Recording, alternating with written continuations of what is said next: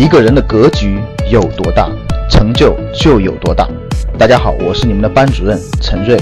欢迎收听本期节目。想获得节目中提到的学习资料和学习更多的课程，请加我的微信幺二五八幺六三九六八。我的微信是幺二五八幺六三九六八。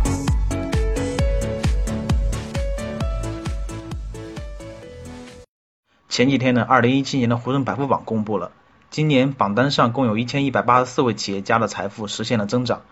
其中三百四十八位还是新面孔。越是排名靠前，财富增长的速度就越快。总上榜人数比五年前翻了一倍，平均财富比五年前上涨百分之五十。前十名上榜门槛是五年前的三倍多，是十年前的三倍，是十五年前的三十七倍。今年共有两千一百三十位企业家的财富达到了二十亿元，比去年多了七十四位。上榜企业家平均财富比去年上涨百分之十二点五，达到了八十一亿元，涨幅是 GDP 涨幅的近两倍。胡润表示，今年我们找到两千一百多人财富达到二十亿以上，如果加上隐形的富豪，中国应该有六千多人的财富都在二十亿以上。十亿美金富豪人数有六百四十七位，领先于五百五十二位的美国。再加上港澳台一百零二位的华人，大中华区现在应该有七百四十九位十亿美金华人富豪，全球十亿美金华人富豪已经达到七百九十七位，占全球十亿美金富豪的百分之三十六。再加上隐形富豪，中国大陆应该有一千九百位十亿美金富豪。恒大的许家印以两千九百亿元首次成为中国首富，成为胡润百富榜十九年来第十二位中国首富，也是历年来财富最多的首富。碧桂园杨惠妍。快递大王顺丰王卫和吉利李书福李欣欣父子新进入前十，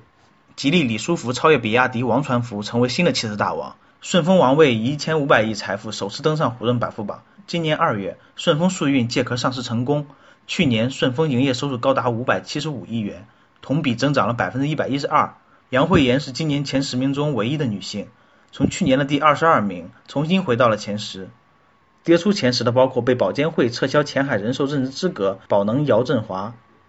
业绩放缓的娃哈哈钟庆后，还有遭泰国天丝医药起诉的华彬严彬。另外，苏宁张近东和泛海卢志强两位财富还是有所增长，只不过涨幅没有赶上徐家印、李书福、杨惠妍等等的涨幅。二零一七中国大陆富豪行业分布都是在哪些行业呢？排名第一的还是制造业，从去年的百分之二十六点二。上升到百分之二十七点九，但财富比较分散。先进制造前五十名门槛六十五亿，平均财富一百五十六亿。房地产行业人数从去年百分之十五点四下降到百分之十四点六，但行业财富总额是上涨的。房地产前五十名门槛一百二十亿，平均财富已达到三百一十三亿。IT 人数占比从百分之十一点八上升到了百分之十一点九，前五十名平均财富二百七十四亿。金融投资人数占比从百分之十点八上升到了百分之十点九，社会服务行业今年上升的是最快的，从百分之二点四上升到了百分之三点三，其他表现较好的还有教育、新零售、汽车和食品行业。阿里系有四十三位股东上榜，比去年增加了二十五人。胡润表示，如果加上蔡崇信、前阿里系滴滴陈维和蘑菇街的陈奇，大阿里系都有近五十人上榜，这是什么概念呢？胡润百富榜第一次发榜的时候是在一九九九年，当时全中国就只找到五十个人。阿里巴巴今年市值成功突破了三万亿，腾讯也接近三万亿，还有一些人是隐形的富豪。有些企业家将企业做到了很大，但因为复杂的股份结构而未能上榜，但他们同样值得尊敬。由于隐身在职工持股会之后，今年仍然无法评估海尔张瑞敏、平安保险的马明哲、华为的孙亚芳的财富，但无法否认的是。以他们为核心的管理团队控制着大量的财富与资源。另外，还有一些特殊人员，由于没有确切的资料，所以没能计算他们的财富。类似于腾讯这样的公司，应该有很多员工上榜，但是从公开渠道无法知晓。还有一些比较大的独角兽公司，因为在国外注册，所以股份情况很难查到。